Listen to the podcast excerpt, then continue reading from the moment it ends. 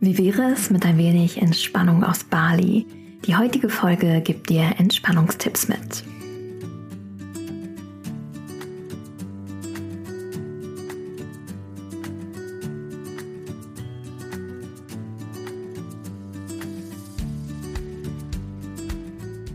Herzlich willkommen bei Relaxed Body, Happy Mind, deinem Entspannungspodcast von Funke mit Kirsten Schneider.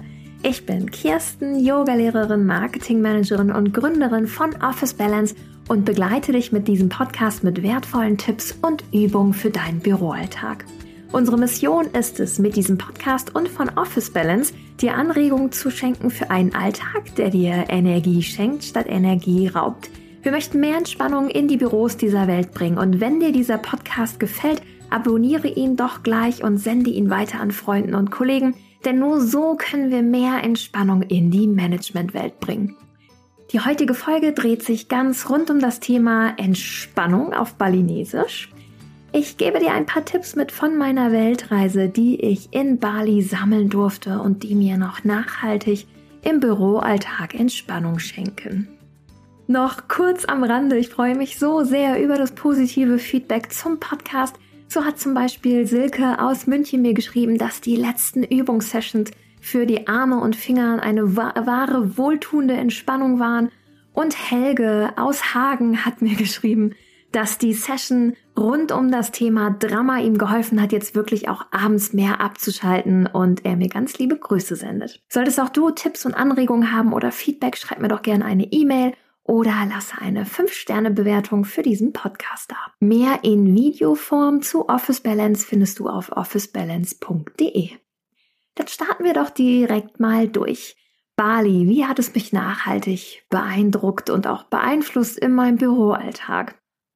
Ich war vor sechs Jahren das erste Mal auf Bali und durfte dort eintauchen in die Kultur, eintauchen in die tiefen Entspannungstechniken und auch in die Denkweise der Balinesen, da ich mich mit Locals sehr gut ausgetauscht habe.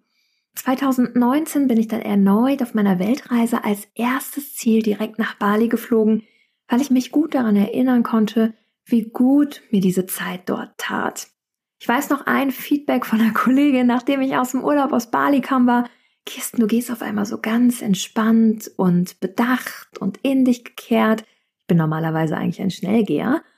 Und da habe ich auch gemerkt, ich war so erfüllt von innen. Und ich möchte gerne, ohne dass du jetzt nach Bali reisen musst, mit dir ein paar Tipps an der Stelle teilen, wie auch du diese Erfüllung von innen nach außen leben kannst und auch mehr in die Entspannung kommst. Hier könnte jetzt eine kleine Werbepause kommen. Zum einen, Tipp Nummer eins, was mir unfassbar geholfen hat, ist, gerade in hektischen Phasen mal langsamer zu gehen. Mal ganz bewusst meine Füße abzurollen und ganz bei mir anzukommen. Dieses bedachte Gehen führt dazu, dass wir nicht in einem Tunnelblick durch den Alltag und auch durch den Arbeitsalltag rasen, sondern wieder mehr zu uns kommen. Ich kann dir da nur empfehlen, auch im Laufe deines Arbeitstages achte mal darauf, wie du die Füße abrollst, wie du tief ein- und ausatmest mal auf dem Weg zum nächsten Meeting. Und wie du im Gehen auch mal bewusst deine Kopfkrone nach ganz oben schiebst und mal ein wenig länger wirst. Durch dieses bewusste Gehen auch die Arme mal mitschwingen zu lassen, dich dort hineinzuspüren, dich hineinzuspüren in die Entfernung zwischen Schultern und Ohren, und auch den Raum mal bewusst wahrzunehmen. Wie ist mein Untergrund gerade? Wie fühlt sich die Brise an auf meiner Haut?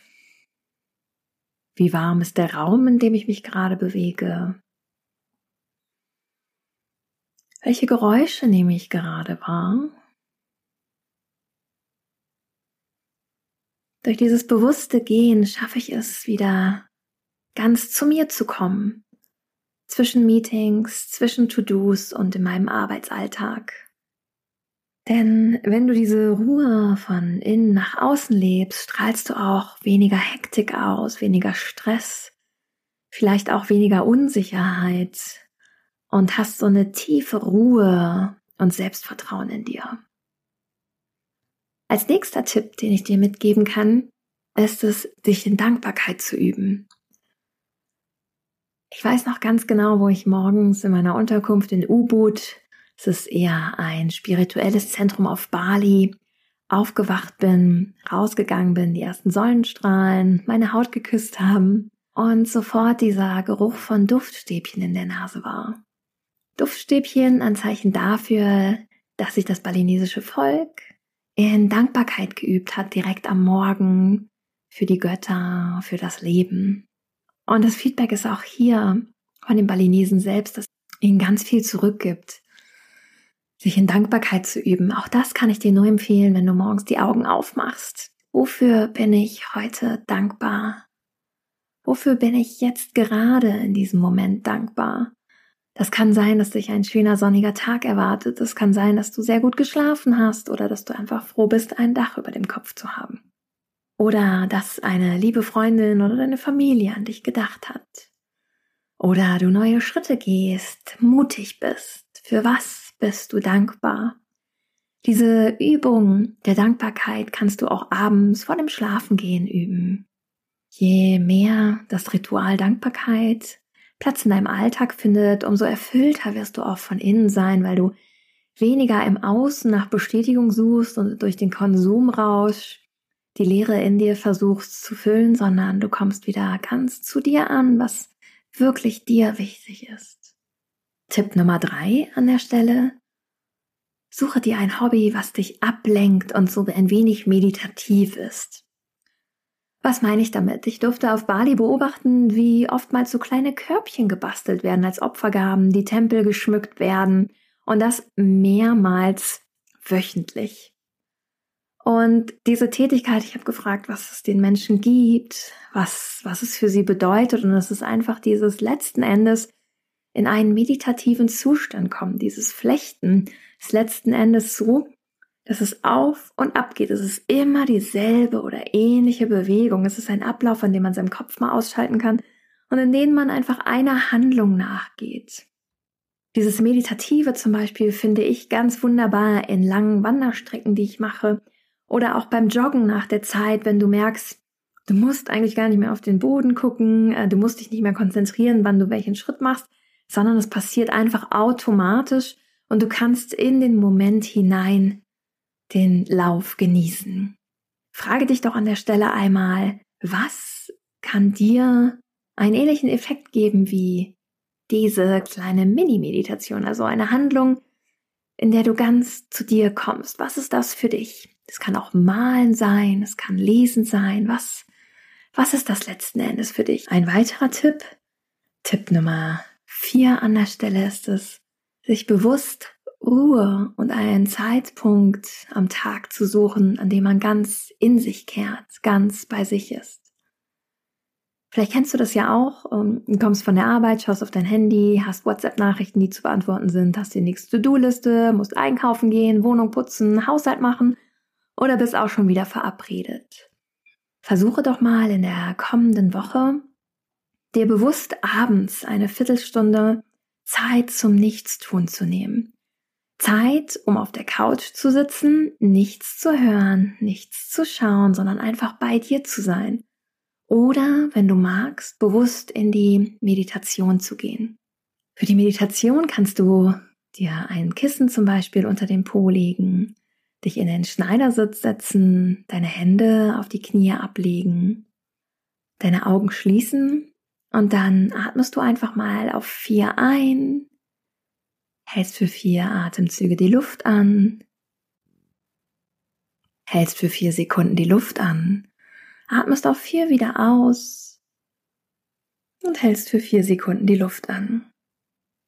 Durch diese Sweet 16 Atemübung kannst du schaffen, wieder mehr zu dir zu kommen. Und du vergisst ganz die Zeit, weil du in dem Zählen bist und dich auf deinen Atem fokussierst. Nach einiger Zeit kannst du diese Atemübung ruhen lassen und einfach ganz natürlich weiteratmen mit geschlossenen Augen und mal die Länge in dir spüren und mal von Kopf bis Fuß durch deinen Körper wandern.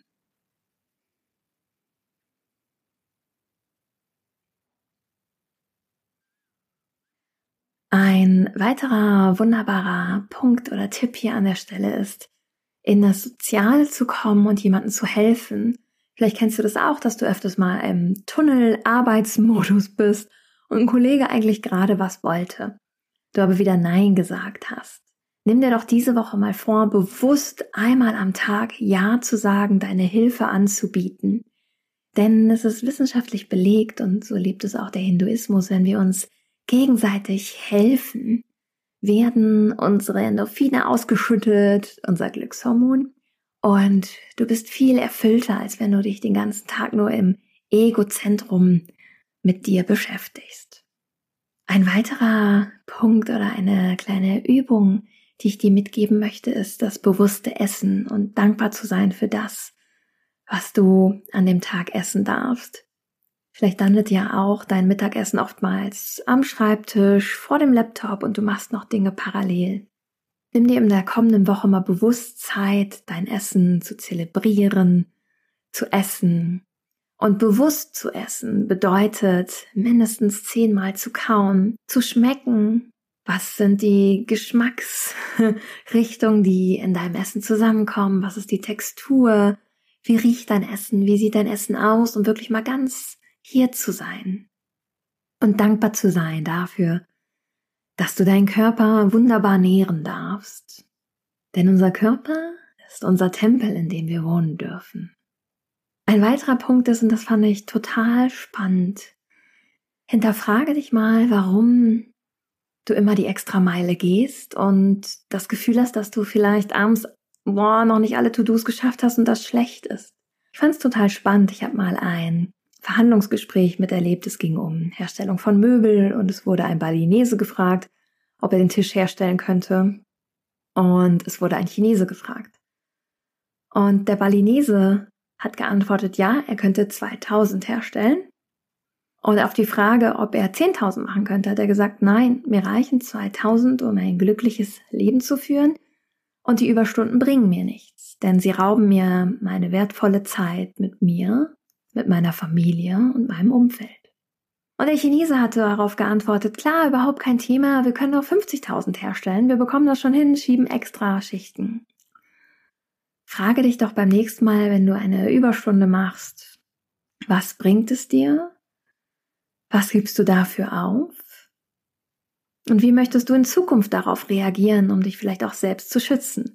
Auch ich bin oftmals in dem Überstundenmodus und mache auch hier oder da mal die Stunde, aber mir ist nach dieser Weltreise wird mir immer, immer wieder bewusster, wie wertvoll Zeit für Freunde und Familie und für sich ist, um gesund zu bleiben.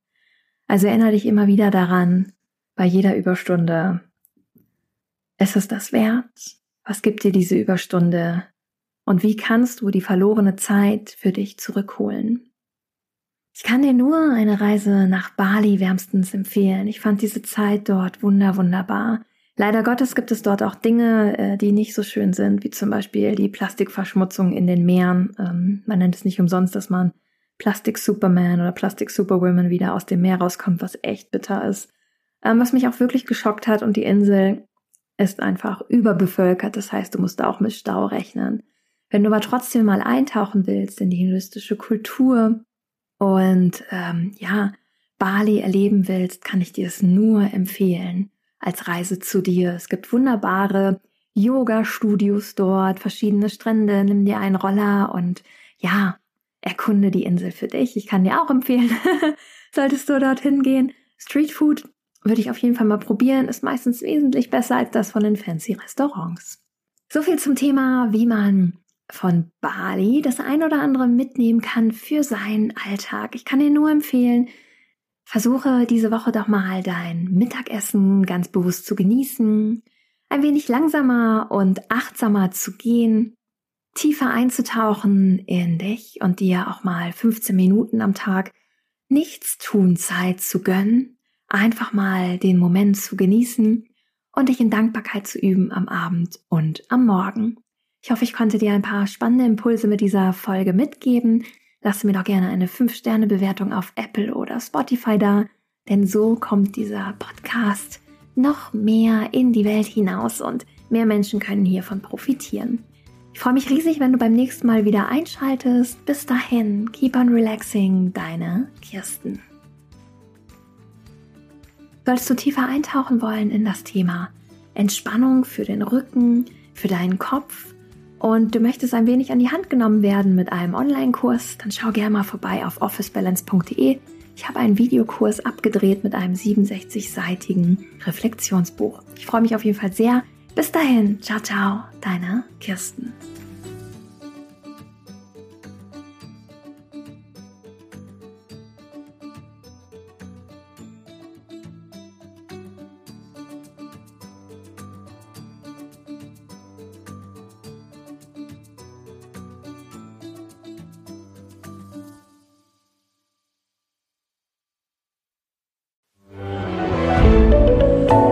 Podcast von Funke.